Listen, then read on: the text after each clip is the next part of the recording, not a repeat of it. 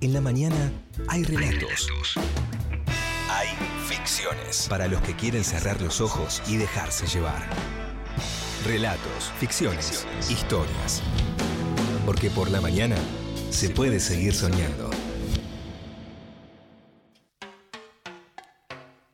En el libro Tanguito, la verdadera historia de Víctor Pintos, cuenta Rocky Rodríguez, quien fue bajista de los Beatniks y Gatos Negros, que en La Perla, en La Perla de Once, era increíble.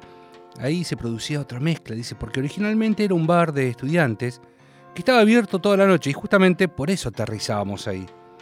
No cerraba, entonces eh, había una serie de bares que estaban abiertos y dice que para un buen náufrago nada mejor que saber cuáles eran los bares que estaban las 24 horas. Y cuenta que una noche empezaron a caer con la guitarra, pelos largos, y había un poco de resistencia también como aceptación, porque era un bar de estudiantes donde iban a compartir libros e incluso a compartir lecturas. ¿Y por qué hago esta introducción? Porque hay otra historia que tiene que ver con la Perla de Once. Claro, en la Perla de Once compusiste la balsa después de la cana no saliste más, dice en una canción eh, León Gieco. Y cuenta Lito Nevia en el mismo libro, una vez Tango empezó a mostrarme en la mesa una canción que se le había ocurrido, y lo único que tocó es el comienzo. Cantó, estoy muy solo, triste acá, en este mundo abandonado. Hasta ahí entonces nos fuimos juntos al baño, cuenta Lito Nevia, y en un momento hice todo el resto de la música y todo el resto de la letra y le dije que le íbamos a llamar La Balsa. Cuando iba a grabar la canción, lógicamente le puse Lito Nevia y Tango, o el seudónimo que él quiso, que fue Rancés. Porque cuando dos personas hacen una canción, así una haya hecho el 5% y la otra el 95%, se supone que es de los dos. Se ponen los dos nombres. No es necesario que sea el 50 y el 50. Bueno, esa es la anécdota, cuenta Lito Nevia. Y Rocky Rodríguez también retoma la historia. Dice, yo tengo mi modesta versión. Lo que tengo para contar sobre la historia es lo que vi, aunque conozco algunas otras cosas que puedo haberlas visto y por ahí, dice, me las puedo haber imaginado, no sé.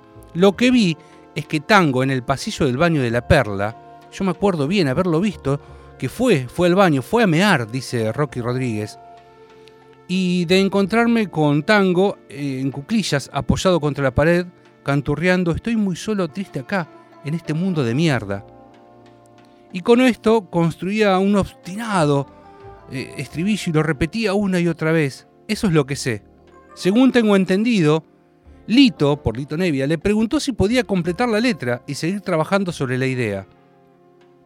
Quien también se mete en el debate es Javier Martínez, diciendo, che, pero basta de dudas, esto es así. La balsa es de tango y de Lito, de Lito Nevia. Y basta de joderlo a Lito con esto de que se la afanó porque es una injusticia total para él. Le hicieron las dos juntos. Gardel y Lepera, Lennon y McCartney, y bueno, no hablo de suposiciones. Yo fui testigo presencial, dice Javier Martínez. Al tema lo escribieron delante mío, en la misma mesa en la que estaba yo, una de las cuatro que estaban en el fondo de la perla, ahí en la perla de once, en esos días en que Tanguito había mostrado la primera parte del tema, y yo estaba toda la noche con él, eh, y, justo cayó Lito y le dijo, che, tengo el primer tema y la cantó, si tengo que conseguir mucha madera. Yo fui testigo presencial, dice Javier Martínez. Quien remata y da ya definitiva la versión es Pipo Lernud. Dice, hay todo un mito alrededor de por qué alguna gente se largó a decir en un momento que Lito le había robado la canción a Tango. Es mentira. Yo estuve ahí, dice Pipo Lernud, y tengo la absoluta certeza de que Tango y Lito hicieron la canción juntos. Me acuerdo de haberlos visto trabajándola.